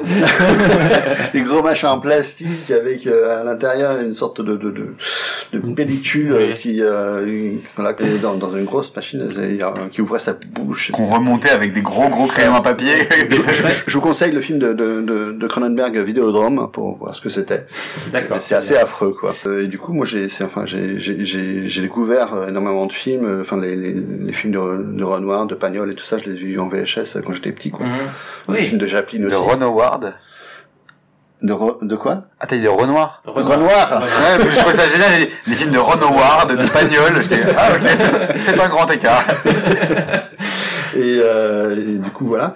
Euh, bon. Euh, mais tous ces films étaient sortis au cinéma avant. Et... Euh, tous ces films étaient sortis au cinéma effectivement, mais euh, enfin depuis quelques années où, où j'écris sur le cinéma, parfois je suis payé, parfois non, mais bon ça c'est une chose. Un appel. les, les, coordonnées de Gaël vous seront communiquées. Voilà. bah en fait il y a, y a j'ai vu enfin des films de Sonotion ou des films de, de, de Johnny To par exemple qui ne sortaient pas au cinéma en France. Alors ils, sortaient évidemment enfin au cinéma euh, euh, au Japon ou à Hong Kong, mais mais pas en France. bon. Après, bah, en, fait, enfin, c'est-à-dire que en France, j'ai l'impression que il y a, y, a, y a aussi une tradition de la salle, quoi. Enfin, ce qui n'existe pas forcément ailleurs. Et du coup, j'ai l'impression qu'en France, on défend énormément la, la salle parce que euh, bah en fait le cinéma euh, euh, est intrinsèquement lié à la salle de cinéma quoi. De, de projection le, le, le, phénomène de projection et le, rituel on peut dire le, le, rituel est hyper important parce que enfin finalement enfin il y a les, les deux euh, deux patries du, du, cinéma qui qui passent leur temps à se, se chamailler depuis euh, l'invention du cinéma entre, entre guillemets l'invention du cinéma parce que enfin finalement le la démarche de l'image en mouvement date de, de, de, de, de, plusieurs millénaires quoi. Donc de l'enregistrement Enfin, euh, mhm. les deux pays qui se battent, c'est la France et les États-Unis, quoi. Et euh, c'est vrai que, bah, en France, euh, bah, ça, ça, a débuté avec les, les projections, enfin, de l'armée en train. des frères Lumière. Des frères Lumière, qui étaient des, des industriels, pas des artistes, hein, quand même. Hein, voilà. Et aux États-Unis, bah, c'était plutôt Edison et le kinetoscope, qui est une machine pour regarder les, les films, mais enfin, en fait, c'est un individu qui regardait mhm. en tournant la à l'intérieur avec une manivelle qui regardait euh, son film. Donc c'est deux euh, évidemment deux deux visions du cinéma qui sont qui ne peuvent pas en fait s'entendre en fait. Et, euh, j'ai l'impression que c'est c'est aussi ça le problème c'est que euh, Netflix c'est c'est plus euh, bah, c'est un ancien enfin c'est un ancien vidéoclub au début enfin au début c'est un c'était un, un vidéoclub de quartier qui a ensuite envoyé ses, ses vidéos en VHS puis en DVD et euh, c'est une démarche plutôt individuelle, mais qui correspond finalement à l'histoire euh, euh du rapport euh, des Américains, enfin des États-Unis au cinéma. Alors qu'en France, bah, on n'a pas ce rapport-là. Et c'est pour ça que je pense que le problème qu'on a avec les, les, plateformes de vidéo, c'est aussi ça. quoi. C'est que ça nous choque d'un point de vue culturel. D'accord. Voilà. Donc moi je botte un peu en touche parce que enfin j'ai. Le cas je t'ai vu faire la moue non, non, parce qu'en fait, euh, en y réfléchissant déjà un petit peu avant de venir, et puis là en écoutant Gaël, c'est effectivement euh, une question assez compliquée. Déjà pour y répondre de façon taquine, non, euh, d'une certaine façon, le cinéma n'a pas besoin de salle de cinéma pour exister. Comme disait euh, Gaël, moi je suis pas Quentin Tarantino, j'ai pas dormi dans des vidéoclubs. Mais euh, très vite, gamin, dès que j'ai eu 10 ans, j'empruntais la carte Vidéo Future et j'allais regarder les films, et j'allais regarder les films que mes parents avaient achetés en DVD ou avaient emprunté à leurs amis. Et c'est comme ça que je me suis euh, fondé une petite euh, cinéphilie, comme euh, comme comme on peut dire. Donc pas besoin de la salle de cinéma. Après, dès que j'ai eu l'âge de me rendre au cinéma tout seul, oui, j'ai beaucoup, beaucoup, beaucoup été au cinéma. entre autres parce que le rituel qui nous est cher et qu'on apprécie en tant qu'amateur de cinéma, c'est effectivement de se rendre dans une salle de cinéma, de payer son billet à son tarif de, de s'installer, de les premières parties, ta glace, pas ta glace, euh, se retrouver plongé dans le noir, qu'on y aille seul ou accompagné avec d'autres gens qui sont venus chercher comme nous des émotions qui seront les mêmes ou qui seront différentes. Et puis j'avoue que j'aime de dire chute à la personne qui parle derrière, de dire chute à la personne qui parle derrière. Aujourd'hui, de ceux qui sont sur leur téléphone portable, etc., qui commentent, qui filment, qui prennent en photo, etc et euh, le rapport tout particulier qu'on peut avoir effectivement avec euh, ce que ça dit d'un point de vue un peu technique et poétique de d'une image qui vient de derrière soi, qui est projetée face à soi à l'écran, de nous entre cette la projection et l'écran qui captons un peu tout ça, le dialogue qui existe entre les spectateurs et l'image. Mais ça, effectivement, ça fait déjà quelques années, on n'a pas eu besoin de l'arrivée de Netflix mhm. pour que ça commence à disparaître. C'est-à-dire que ça fait déjà quelques années que maintenant que les cartes illimitées, par exemple, existent dans les cinémas et que beaucoup de personnes vont quand même consommer du cinéma, euh, comme certains fous furieux le faisaient déjà à l'époque en payant toute leur place de cinéma. Mais aujourd'hui, tu as des gens qui rentrent dans des salles, qui partent au bout de 40 minutes, etc. Alors que ce qui plaisait à beaucoup de, de spectateurs qui allaient au cinéma, c'était l'engagement que ça demandait effectivement de euh, se rendre dans une salle de cinéma. À propos de la position euh, technique entre le, du, la projection, l'image, euh, quand je suis allé voir Jimmy Neiman, donc effectivement au pâté Beaugrenelle, j'avais complètement oublié l'existence de ces nouvelles, de ces nouveaux écrans dont j'ai oublié le nom malheureusement là, qui ne sont plus projetés. Mais c'est un immense écran de télévision en très très très très très haute définition avec des profondeurs de, de, de couleurs, de fada, etc. Donc ça fait un moment que ça a disparu. Ensuite, Netflix, euh, en tant que tel, c'est pas une mauvaise chose. Je veux dire, il y a plein de personnes qui, en dehors des grandes villes d'un pays aussi centralisé que la France, loin de Paris, n'ont pas facilement accès à des salles de cinéma et sont obligés, les vidéoclubs n'existant presque plus, d'aller sur ces euh, d'aller sur ces plateformes de streaming qui, dans leur procédé, ne se cachent pas de n'être que des sociétés qui vendent à des usagers du contenu. Ils se cachent pas effectivement de, de, de de faire en sorte que le but c'est que c'est du streaming, c'est du flux, c'est du débit. Euh, je suis pas informaticien, mais le but c'est qu'il y ait de la bande passante qui soit consommée euh, pour faire euh, tourner la société. ils vendent du contenu, euh, ils, ne cachent pas le fait qu'ils vendent, qu'ils vendent du contenu. C'est pas forcément des, des films, c'est euh, c'est du contenu quoi. Exactement, c'est du contenu. Mais pour s'acheter effectivement, enfin s'acheter, je dirais pas ça comme ça parce que j'ai pas envie de les traiter à ce point-là déjà d'emblée d'individus cyniques, mais pour pour se donner une forme de légitimité auprès d'un certain public et puis d'autres personnes qui sont tout simplement à la recherche de contenu euh, intéressant. Euh, C'était pour eux une parce qu'ils le pouvaient euh, une, chose à faire, j'imagine, de produire des films de réalisateurs installés du milieu qui peuvent, grâce à ces financements-là, prendre les risques qu'ils ne peuvent plus effectivement au cinéma dit euh, traditionnel, même des majors, mhm. euh, effectivement, qui sont un peu, d'une certaine façon, parasités. Aujourd'hui, on peut plus dire c'est une exagération ou un cliché de dire que le cinéma mondial c'est 95% de, enfin, non, parce qu'il y a effectivement le cinéma indien et chinois. et, chinois, mais le cinéma américain prend énormément de place. Mhm. Et, euh, et, ce qui est assez paradoxal, c'est que ce côté euh, absence un, un certain cinéma euh... et un certain cinéma. ce qui est assez paradoxal, c'est que le, le, côté monopole, hein, on en parle souvent mhm. avec euh, Disney, le rachat de la Fox, etc. C'est que ce monopole qui existe dans le cinéma classique existe d'une certaine façon aussi euh, dans les plateformes de streaming euh, comme ah. Netflix, qui d'une à leur façon euh, cache cache un autre type de cinéma dont on commence à avoir un accès difficile euh, dans la légalité. Je parle hors, certaines euh, certaines plateformes de, de streaming. Et ça, c'est vraiment euh, c'est vraiment dommage. Mais j'ai l'impression que alors c'est peut-être le, le, scénario du pire, mais est-ce qu'on se dirige pas finalement, parce que je ne pense pas que les, on parle de, de la fin des salles de cinéma, mais elles vont rester en tant qu'objet, à mon avis, de multiplex pour les gros blockbusters, parce que euh, elles vont, l'avantage des salles de cinéma, c'est de jouer sur le grand spectacle, la grande salle, le grand écran, avec aussi parfois euh, quelques gimmicks, même s'ils n'ont pour l'instant jamais réussi à sauver les salles comme on l'aurait cru, c'est-à-dire la 3D euh, en tête de, liste, mais aussi des, des différences de projection comme on en a parlé comme on a parlé, l'HDR, la 4D avec les sièges qui bougent, enfin le côté grand spectacle de la salle de cinéma qui est impossible à restituer pour les plateformes euh, de streaming. Donc euh, est-ce que les salles de cinéma ne vont pas se spécialiser, notamment les grands multiplex, les grands multiplex qui le font un peu déjà sur les gros blockbusters des gros studios, donc euh, Disney et compagnie qui continueront à produire des films pour les salles de cinéma et les, les films de studio, les films plus les films d'auteur, les films plus exigeants qui n'ont pas euh, ce côté grand spectacle. On peut penser à la liste que je viens de lire, Roma, euh, The Irishman. Est-ce que ces films ne vont pas se retrouver à me trouver des financements uniquement que par les plateformes de streaming? Et est-ce qu'on ne va pas se retrouver avec un cinéma divisé en deux?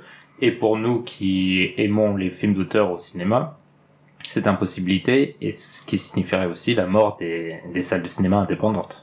Alors en fait, euh, ça, je reviendrai enfin, au cas euh, la clé euh, mmh. que je décrivais tout, tout à l'heure, enfin et, pour enfin pour parler du, du marché, euh, enfin parce qu'on parle un peu d'économie et de, de business euh, du marché français. Bah, la première fermeture de, de la clé, c'était les années 80 où il y a eu une, une politique de démocratisation des téléviseurs couleurs en étant beaucoup moins cher et mmh. beaucoup plus accessible à tout le monde et également euh, euh, une décision politique pour libéraliser en fait les, les chaînes de télévision et euh, avec plus de concurrence et ce qui a, ce qui a donné plus de choix euh, aux spectateurs et qui ont décidé euh, bah, que c'était beaucoup plus euh, simple de rester à la maison et de regarder euh, des chaînes de télévision genre la 5 ou genre de choses euh, pour voir des, des, des, films américains plutôt que d'aller au cinéma.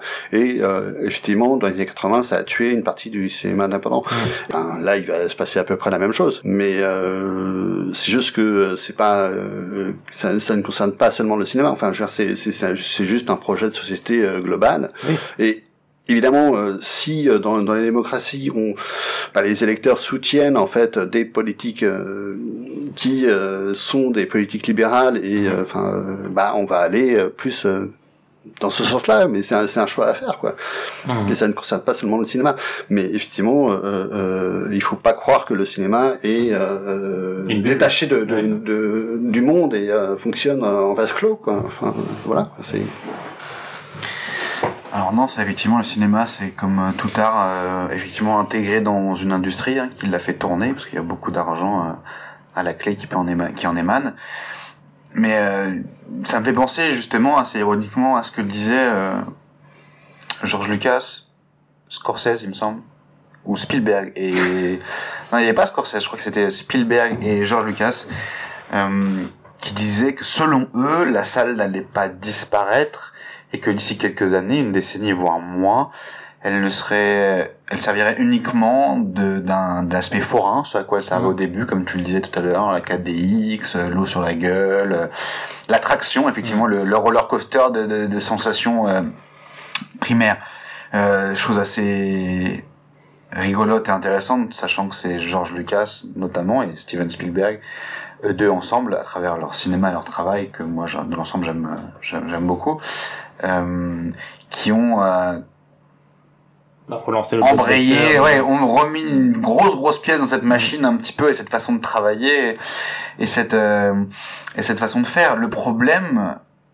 c'est que depuis la fin des années 90 ou déjà plutôt le milieu des années 2000, chez les, les, les majors, chez les Américains qui produisent une grande grande quantité de de, de cinéma de, de divertissement, il y a quand même sur un gros pourcentage une, baisse euh, d'exigence euh, globale de, narration, euh, même de réalisation, etc. Euh, la faute à, à avoir voulu s'intéresser à qu'est-ce que vous voulez voir, soi-disant, selon eux, les spectateurs, plutôt que d'imposer un peu à la Hitchcock. Je, Hitchcock, c'était genre, euh, moi, il y a un film, cette histoire me plaît, j'ai envie de la raconter. Si elle me plaît à moi, elle plaira forcément à d'autres personnes. Voilà, donc je fais mon histoire et voilà. Et là, maintenant, de dire euh, tel mot-clé, tel truc, tel machin, on va faire un film, tous les tests, les tests les... panels, euh, chaque mm. film est testé et est censé être plaire au public avant que le public ne le voit. Ça, c'est ça, c'est c'est une question très intéressante, même le travail de médiamétrie en France, etc. Ça pourrait être même le sujet du d'un autre débat, mhm. parce que je pense qu'il y a du bon à tirer dans ce dans ce genre de choses. Les projections tests, mhm. euh, qui ont d'une certaine façon quasiment toujours existé, euh, mhm. toujours existé à Hollywood. Mais euh, la question, c'est effectivement le monopole, la disparition de certaines œuvres. Ensuite, pour Netflix, euh, la question en France, comme tu disais tout à l'heure, elle est un peu particulière. Mais vas-y, explique un peu le, le par rapport Netflix à en France. Par rapport à la chronologie, la chronologie des médias, c'est-à-dire qu'effectivement, c'est un mot qu'on répète souvent, la chronologie des médias, qui est propre euh, au cinéma français, il me semble. Je Il y a peut-être des équivalents dans d'autres euh, dans d'autres industries cinématographiques ailleurs dans le monde, mais effectivement, en France, tout est très régulé, réglementé, euh, pour que chaque étape de l'exploitation et de la vie, plutôt parce que pas de l'exploitation, mais de la vie euh, d'une œuvre, de la vie d'une œuvre, chacun des, des, maillons de cette, euh, cette vie-là euh, puisse toucher leur argent dessus. Donc effectivement, film qui sort en salle, ensuite coproducteurs qui peuvent passer sur leur chaîne de télévision, qui peuvent diffuser sur leur chaîne de télévision les films en première fenêtre ou en deuxième fenêtre, etc. Puis la sortie DVD, Blu-ray, puis la sortie en même temps en VOD, puis 36 mois plus tard, la sortie sur les plateformes de SVOD, dont fait partie Netflix, qui n'existe pas ailleurs. Par exemple, Netflix maintenant qui euh, qui est évidemment dans tous les grands marchés du film mondiaux achète des films. Ils avaient acheté euh, Divine, par exemple, il y a deux ans ou deux, deux ou trois ans à Cannes. Une semaine ou dix jours plus tard, Divine était sur Netflix. Dans le monde entier, mais pas en France. De la même façon, cette année, à Annecy, à Cannes, ils ont acheté J'ai perdu mon corps, qui euh, est déjà, du coup, sur Netflix partout dans le monde, alors qu'il est toujours en salle chez nous. Donc il y a, ce, il y a cette impossibilité pour le marché français de voir des films Netflix en salle. Et surtout que euh, donc non. Enfin, des films achetés par Netflix, qui sont pas forcément des films Netflix. Non, les films achetés et produits. Ouais, mais si Netflix, donc. Mais euh, parce que je perdu mon corps, c'est pas Netflix. Mais non, c'est pas Netflix. c'est Netflix. Euh, dans le monde entier. Ça fait partie du catalogue Netflix. Par Netflix. C'est exactement ça. voilà. Et, euh, et, donc ce que Lucas dit, c'est que si euh, Netflix fait passer un film en France dans le circuit euh, normal, c'est-à-dire hors festival et hors séance exceptionnelle, donc si le film sort dans un cinéma français, ça signifie que Netflix doit attendre 36 mois avant de pouvoir le proposer dans son catalogue en France. Par exemple, Parasite cartonne dans le monde entier en ce moment, même si Gaël a très moyennement aimé, le film marche partout dans le monde, même aux États-Unis. Oui. Par exemple, si c'était Netflix qui avait, voilà, si Netflix avait acheté le film, il n'aurait pas pu sortir au jour d'aujourd'hui sur le territoire américain. Il aurait été mis sur la plateforme. Il n'aurait pas d'exploitant en salle. Hormis peut-être quelques petites salles ou, à l'avenir, dans les salles Netflix, euh, s'ils en ont, en référence à ce que tu disais tout à l'heure sur, euh, euh, sur, l'achat des salles par des groupes euh, privés. Euh. Et ben, c'est très bien, tu me tu rejoins une des questions que je voulais porter aussi. Est-ce que vous pensez que c'est une chance pour un film d'être sur Netflix par rapport à son retentissement sur le grand public? Je m'explique. en France, on est dans une situation un peu particulière où on a quand même un réseau de cinéma assez fourni, même si on peut quand même regretter, euh, notamment dès qu'on s'éloigne de Paris, euh, que le, réseau euh, se devienne de plus en plus faible, notamment pour les, les salles d'arrêt essai, mais c'est quand même, comparé à d'autres pays, notamment aux États-Unis, un réseau très fourni. Aux États-Unis, euh, selon là où tu habites, c'est-à-dire hors New York et Los Angeles peut-être, euh, c'est impossible de voir certains films au cinéma, euh, notamment des films internationaux non américains, parce que tout simplement ils vont jamais sortir là où tu, habites. Donc le fait que ces films arrivent sur des plateformes, euh, le Scorsese sera disponible à partout, euh, dans tous les foyers. Il y aura une pub conséquente, peut-être une pub que Scorsese n'a finalement jamais eu pour ses films. Est-ce que est-ce que ce film sera plus vu? Ça on le saura jamais parce que Netflix ne donne jamais ses chiffres de vues. Mais est-ce que les plateformes de streaming ne sont pas justement une chance de démocratiser une certaine forme de cinéma qui n'arrivait pas à, arriver dans certains foyers. C'est l'argument de, de en fait, pour, pour Roma. Enfin, C'est-à-dire que euh, Roma, euh, donc ça c'est une production, euh, c'est euh, complètement un désir de, de réalisateur qui a, mhm. qui a, contrôlé son film du bout à bout, scénar, production et tout ça, et qui l'a vendu ensuite à, à, à Netflix et euh, avec raison, enfin euh, financièrement, euh, parce que euh, s'il l'avait sorti en salle, il n'aurait sans doute pas eu l'argent de Netflix, enfin parce que on ne connaît pas exactement le, le ce qu'a offert Netflix à, à Quaron, mais c'est probablement énormément d'argent, beaucoup plus qu'il aurait pu en avoir s'il avait diffusé son film en salle. Et également, en fait, euh, pour Quaran, c'était euh, euh, une façon de, de, que son film soit vu de façon mondiale. du coup, pour lui, c'était beaucoup plus intéressant de, de, de montrer son film sur cette plateforme, en espérant euh, qu'il y ait une possibilité pour une partie des spectateurs de le voir dans de très bonnes conditions, c'est-à-dire des écrans de cinéma parce qu'il y avait possibilité dans certains euh, certains euh, pays euh, de pouvoir le voir à peu près en même temps dans les salles de cinéma dans certaines salles de cinéma et enfin que ça soit au Mexique, aux États-Unis, c'est vraiment très très très peu de salles. Et pour le public qui en a possibilité ou les moyens de, de, de, le voir dans les bonnes conditions avec un home cinéma, ce genre de choses quoi.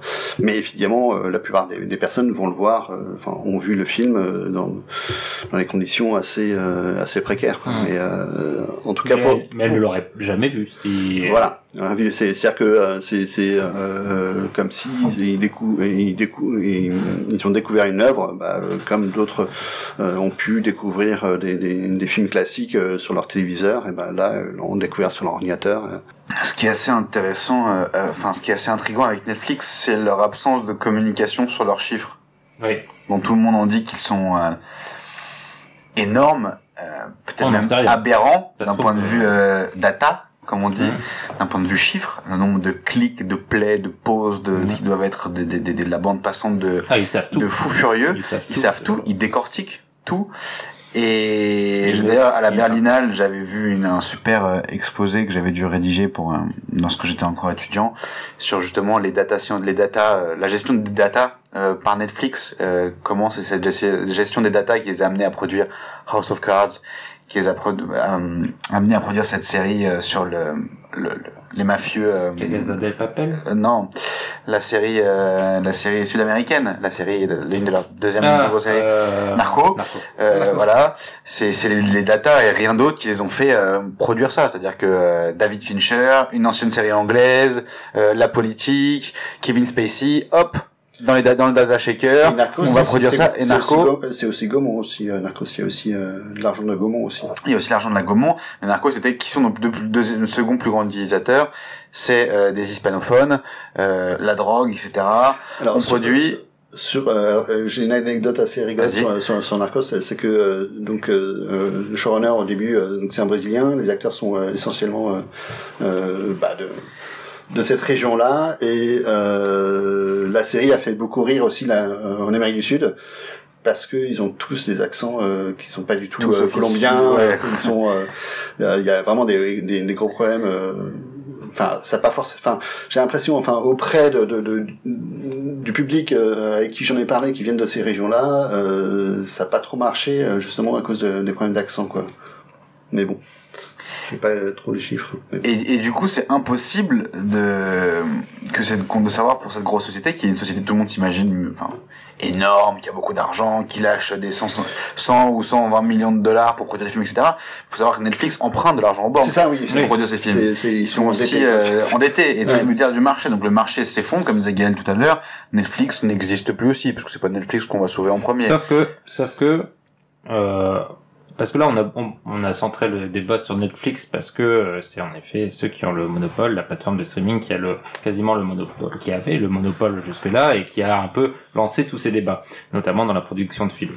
On sait très bien que dans 5, enfin, on sait, on peut supposer que d'ici 3-4 ans, Netflix sera largement derrière le mastodonte qui est Disney+. C'est eux qui ont là ont sorti l'arme euh, fatale qui vient de d'être euh, disponible aux États-Unis, qui euh, sera en Europe en mars, je pense, avec un catalogue évidemment extraordinaire vu qu'ils ont aussi le, un monopole assez aberrant en tant que studio américain. Donc ça va être eux le moteur, le fer de lance du streaming, en sachant que eux l'argent ils l'ont et pas qu'un peu. Ils n'auront pas besoin de s'endetter pour produire les films. Donc est-ce que le, le vrai la vraie question ça va être est-ce qu'il va pas y avoir justement cette répartition comme je, je le disais un peu, mais avec le même le même studio, c'est-à-dire que Netflix aura ses films qu'ils produisent, qu'ils mettront, ils choisiront de mettre sur leur euh, les les cinémas, peut-être les cinémas qu'ils auront achetés, on sait pas. Euh, ils diffuseront les films qu'ils veulent parce qu'ils savent qu'ils vont marcher au cinéma au cinéma. Ils mettront les films, peut-être certains films d'auteur pour se donner là aussi une légitimité sur la plateforme. Pour l'instant, ça n'a pas l'air d'être trop leur leur truc sur leur plateforme. Avec les séries qui euh, et là aussi c'est quelque chose que je trouve assez incroyable. Ils ont en utilisant l'univers partagé de Marvel, le MCU, ils ont lancé une, une flopée, genre 5, 6, 7 peut-être séries euh, en même temps qui seront partie intégrante de l'univers avec Kevin Feige, le grand patron euh, des, des studios euh, Marvel, qui a annoncé que les, voir les séries serait indispensable pour bien comprendre les films, ce qui force tout le monde à, évidemment à regarder à la fois les séries Netflix et les films dans un univers lié, ce qui rend je trouve la place du streaming dans la création et la production de, des films et euh, de, de l'univers fictionnel euh, de manière plus large assez incroyable. Et est-ce qu'on va pas se retrouver justement avec cette euh, bipolarisation Mais c'est, je voudrais juste, effectivement, j'ai pas eu le temps de répondre tout à l'heure à ce que tu disais sur le, les auteurs. Effectivement, c'est possible que les frères Cohen, dont personne va voir les films en salle mhm. aux États-Unis, que leur euh, balade de, de, Buster Scrugge euh, ait fait plus de vues. Effectivement, euh, Back, on n'en parle même pas. Mhm. Euh, les gens se sont dit tiens une comédie romantique, familiale, etc. Je clique, je regarde, ça me mhm. plaît pas, j'arrête. Effectivement, c'est c'est important. Euh, ce que tu disais sur Disney. Euh, l'hégémonie effectivement est assez effrayante d'une certaine façon et je pense que pour rejoindre sur ce que disait Gaël tout à l'heure hein, la seule possibilité euh, pour euh, lever le pied d'une certaine façon, ça va être le choix de l'individu. Hein. Tout mhm. simplement, le... faut être un peu individualiste quand même et porter un peu d'espoir. Enfin, moi j'en ai un petit peu en, en l'individu de se dire que peut-être là on l'invite à consommer un peu euh, béatement plein de contenu et on commence à se moquer d'eux comme les consommateurs de manga et d'anime ont l'habitude depuis des années chez mm. les éditeurs de leur dire t'as pas vu le dernier film One Piece mais tu pourras pas comprendre du tout la suite de l'aventure enfin tu te rends compte? Moi aussi je pense que je serais capable de comprendre la suite de l'aventure et peut-être de se poser de choisir ce qu'on regarde et non je suis pas obligé de regarder euh, l'histoire de Marion de ses 12 ans à ses 18 ans pour comprendre Indiana Jones 2 euh, mm. quand la série euh, Marion la jeunesse sera sur Disney Plus ou toutes les séries qui existent il va falloir effectivement euh, faire un choix dans tout ce contenu qui est proposé parce que si les gens continuent effectivement à consommer énormément énormément et les producteurs pas voir les chiffres ralentir je vois pas pourquoi les producteurs et leur euh, logique implacable leveraient le pied sur la création de nouveaux contenus déjà un terme que qui me fait moi toujours un petit peu peur qu'on parle euh, mm. comme quand j'entends des youtubeurs parler de ouais de contenu. Il faut que je produise du contenu. Je me dis mais d'accord c'est on nourrit et on consomme c'est alors je suis pas aveugle et je n'ai aucun problème avec le fait de consommer des choses. Mais euh, et je dis pas que tout est tard etc et qu'il faut aussi effectivement regarder des choses euh, légères effectivement pour passer un temps agréable. Mais voilà, peut-être que notre vie n'est pas fait que de consommation de contenu et qu'on a peut-être autre chose à faire aussi, euh, même si on aime beaucoup ça, que de passer son temps à tout regarder, tout voir et de se battre contre cette euh, peur de manquer à chaque fois. Euh, c'est quelque chose qui me, moi, me dépasse un petit peu, m'effraie et m'attriste aussi en même temps. Je me dis à chaque fois merde. Mais... Donc, pour conclure ce segment, j'ai une question à vous poser. Oui. Très, autre chose, moi. Mais euh, je pense que euh, Netflix a une carte à jouer qu'il essaye de jouer cette carte depuis quelque temps, sachant qu'effectivement le Disney allait arriver, c'est que euh, et qu'il ferait moins le fier. Quoi. euh, bah c'est euh, c'est essayer de d'avoir une aura quoi, quelque chose qui forcément ils vont ils vont ils vont avoir beaucoup moins de, de, de consommateurs, mais ils ont pour l'instant plus de contenu mais le contenu ne suffit pas maintenant face à Disney qui, qui va avoir énormément de contenu. Euh, et du coup, bah, Netflix euh, commence à, à vouloir euh, des prix euh, veut, euh, veut être en festival. Euh, et veut, euh, veut être une reconnaissance euh, avec The Irishman peut-être. Aussi a des prix techniques des, des, prix techniques oui oui mais enfin voilà avoir, avoir une sorte de, de prestige artistique pour une plateforme complètement capitaliste et qui qui ne parle que de contenu. Donc Netflix deviendrait peut-être le refuge du cinéma d'auteur ils auraient aimé produire super auteurs hein, pour les super auteurs et les super auteurs. et par ailleurs enfin notamment enfin en France où euh, ils vont, enfin, ils commencent à donner un peu d'argent, euh, enfin, à participer à la, à la production euh, française. Euh, ben, Là, pour l'instant, c'est assez, bon, c'est pas, c'est pas terrible, mais j'ai remarqué que les, les, les, premières productions Netflix sont les réalisatrices, quoi, sont avant tout les réalisatrices, mais pas forcément les réalisateurs. Donc, avoir peut-être, il y a, il y a aussi cette démarche-là qui peut Ouais, essayer de se placer euh, dans les petites secteurs de, de niche euh, pour avoir euh, ensuite une visibilité un peu premium, prestige qu'on n'aura pas pour l'instant un nombre de Disney, Mais ouais. Le temps presse, donc je pose la question et je veux que un oui ou non. Et vous allez vous mouiller. Est-ce que dans 20 ans, on pourra voir le dernier film de James Gray au cinéma Lucas? Oui. Gaël Alors, dans 20 ans, euh, bah, on fera de, de jolies projections euh, dans les ZAD euh, du dernier James Gray, avec un, enfin, un financement participatif. Peut-être son dernier, mais peut-être pas son avant-dernier. Disons que un sur deux, peut-être. et on va clore là le, le débat et passer à la dernière partie du podcast, euh, la recommandation.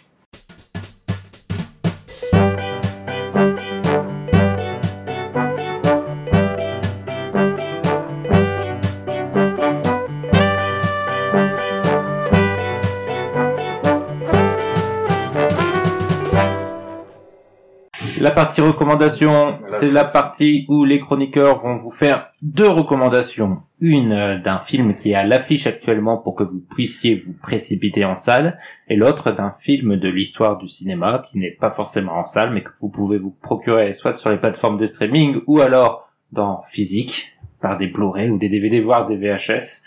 Lucas, qu'est-ce que tu nous recommandes? Alors moi, je vous recommande de ne pas trop trop vous précipiter en salle, sinon vous seriez déçus, car le film que je vais vous recommander n'est pas encore sorti. Peut-être qu'il le sera au moment où sera diffusé ce podcast, mais c'est le dernier film de, du grand auteur de blockbuster américain, Terrence Malick, qui s'appelle Une vie cachée, Qui sort quand? Euh, qui sort le 11 décembre, donc euh, dans, dans 10 jours, euh, et qui raconte l'histoire euh, d'un objecteur de conscience, interprété par le très bon mais pas si connu acteur autrichien ou allemand Oula, oula. Auguste, Auguste Dill, euh, accompagné de la la- la- l'actrice que je ne connaissais pas, euh, Valérie euh, Partner ou Pachner, je, je- voilà, moi je j'ai l'allemand lévin qui me ferait dire Partner, mais Mm. voilà, et qui est un couple effectivement euh, dans une région qui doit être, euh, on ne sait pas trop, entre la Suisse, euh, l'Allemagne, voilà, dans la montagne, et euh, ce qui devait arriver arriva. Euh, le personnage de Auguste Dill euh, est appelé, est appelé effectivement à, à combattre pour euh, l'Allemagne nazie, chose qu'il refuse euh, intégralement. Euh, au début, il ne s'y rend pas, et ensuite il s'y rend pour dire qu'il ne portera pas d'armes. Et donc il est enfermé, il est euh, torturé, il est malmené, et donc c'est le récit de ce de cet homme qui tient bon face à effectivement euh, la violence euh, de la guerre et qui qui ne renie pas effectivement ce, ce, ses idées. Et donc évidemment c'est une euh, formidable euh, histoire d'amour. Également superbement euh, mis en scène par euh, Terrence Malick euh, avec tous ces magnifiques mouvements d'appareil euh, qu'on lui connaît. Et le film euh, est un peu une euh, il y a une voix off parce qu'il y a une relation un peu épistolaire entre les personnages durant le film et euh, et ça renoue euh, donc déjà ça aborde tous les termes tous les thèmes pardon euh, du cinéma de Malik.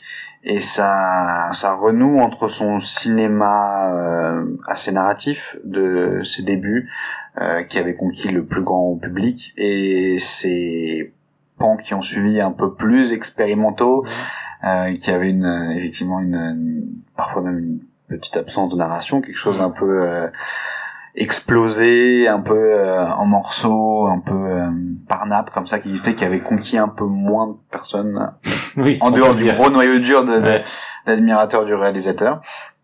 Et c'est un, c'est un très très bel équilibre. Gaël, et toi, quel est ton film à l'affiche que tu recommandes?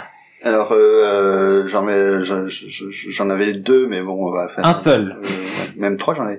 Euh, bah, je vais en limiter un, donc un, euh, parce que ça sera plus facile euh, pour la plupart des personnes qui nous écoutent, euh, enfin, faut l'espérer, euh, de le voir. C'est euh, le traître de Bellocchio, qui est toujours à l'affiche, donc.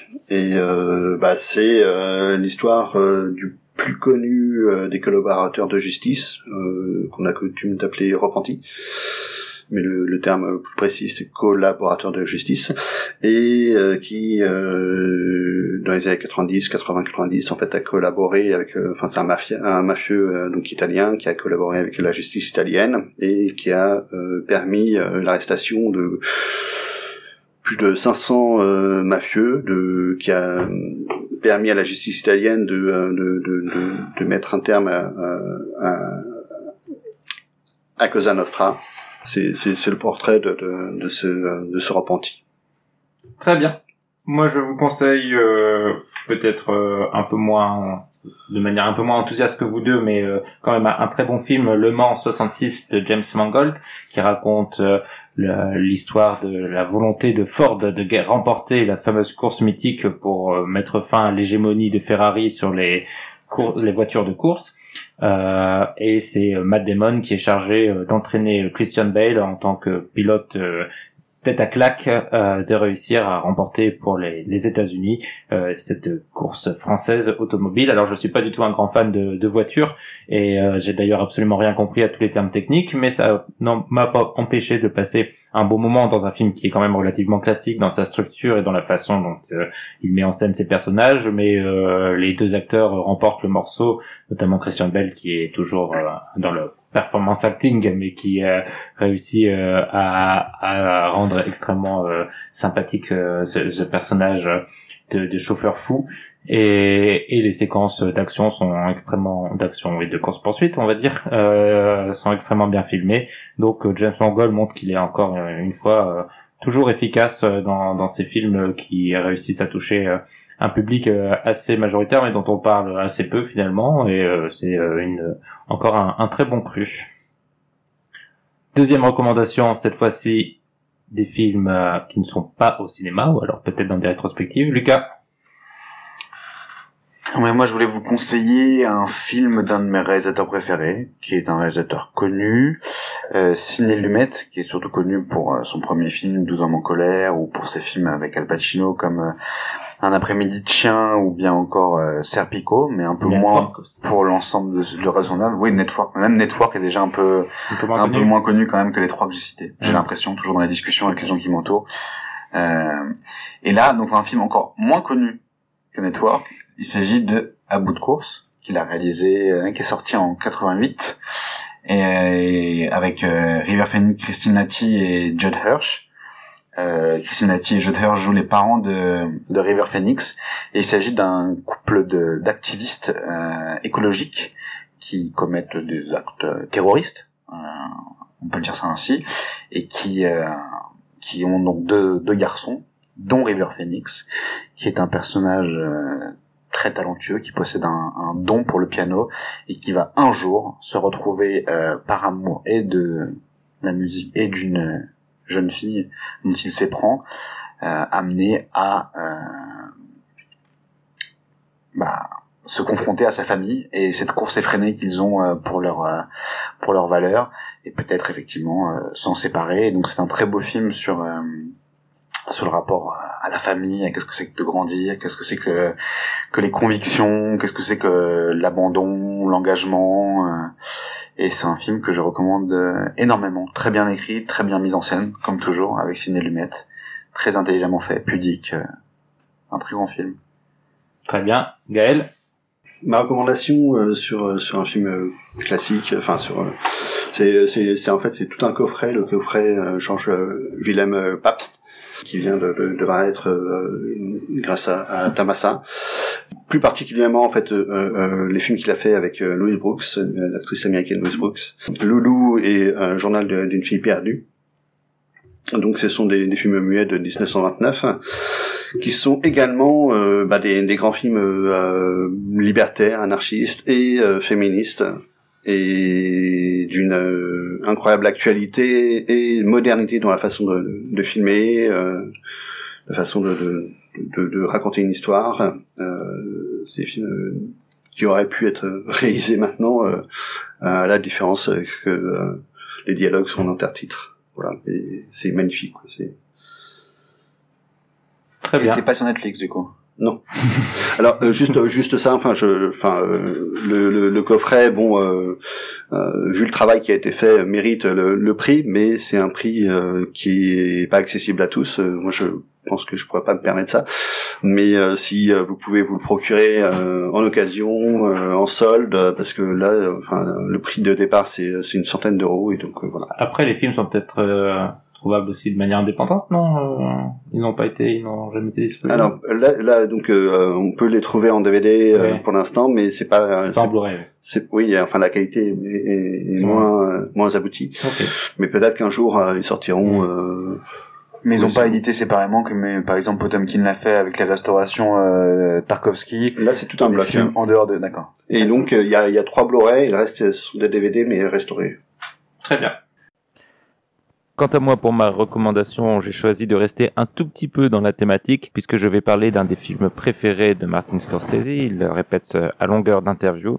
Il s'agit des Chaussons Rouges, sorti en 1948 et réalisé par Michael Powell et Emmerich Pressburger.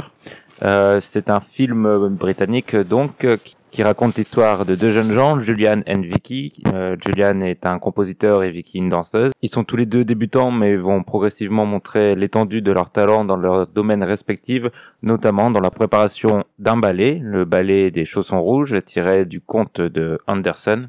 Et c'est un film vraiment extraordinaire, d'une beauté, euh, je trouve, euh, bouleversante, à la fois beauté esthétique et la beauté de l'utilisation du, du conte d'Andersen. C'est un film qui euh, brasse euh, différentes thématiques, mais, notamment celle de la passion, la passion amoureuse certes, mais surtout celle euh, de l'art et de comment concilier une passion personnelle, une vie personnelle et la carrière artistique qui a tendance à phagocyter tous les domaines de la vie.